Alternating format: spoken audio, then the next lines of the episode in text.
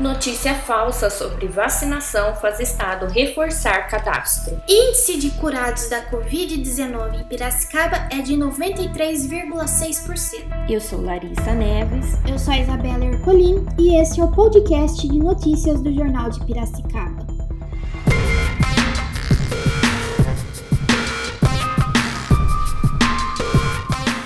Circulação de uma fake news sobre o cronograma da vacinação contra a Covid-19 fez o governo do estado de São Paulo vir a público e desmentir a divulgação. A mensagem com um cronograma a partir da idade circulou pelas redes sociais. Na ocasião, o governo estadual reforçou a necessidade de cadastramento no site Vacina Já. A Prefeitura de Piracicaba informou que segue com a vacinação para idosos acima de 85 anos. A imunização tem sido oferecida em 12 unidades médicas e é feita conforme agendamento. O imunizante está disponível nas UBSs do Centro, Vila Independência, Jardim Alvorada, Algodual, Esplanada, Parque Piracicaba, Jupiá e Pauliceia e também nos CRABs da Vila Resende, Santa Terezinha, Vila Sônia e Novo Horizonte, das 4 às 19 horas. Diariamente, nesse período, são disponibilizadas 90 doses da vacina por unidade.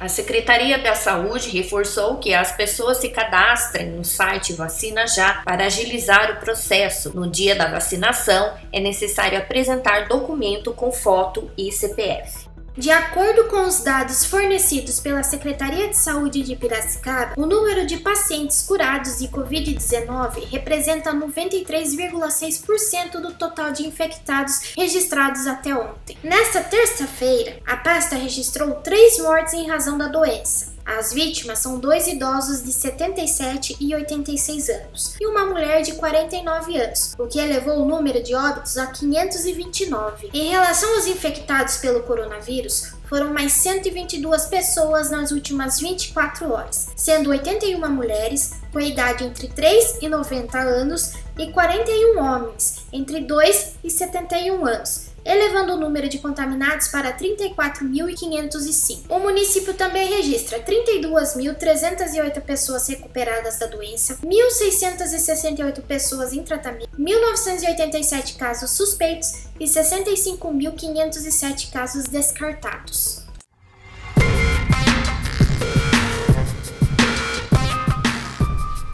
Podcasts do JP vão ao ar todos os dias, com resumos e análises das principais notícias da cidade. Acompanhe no portal do JP e nas redes sociais. Mais notícias a todo momento nos canais digitais do Jornal de Piracicaba.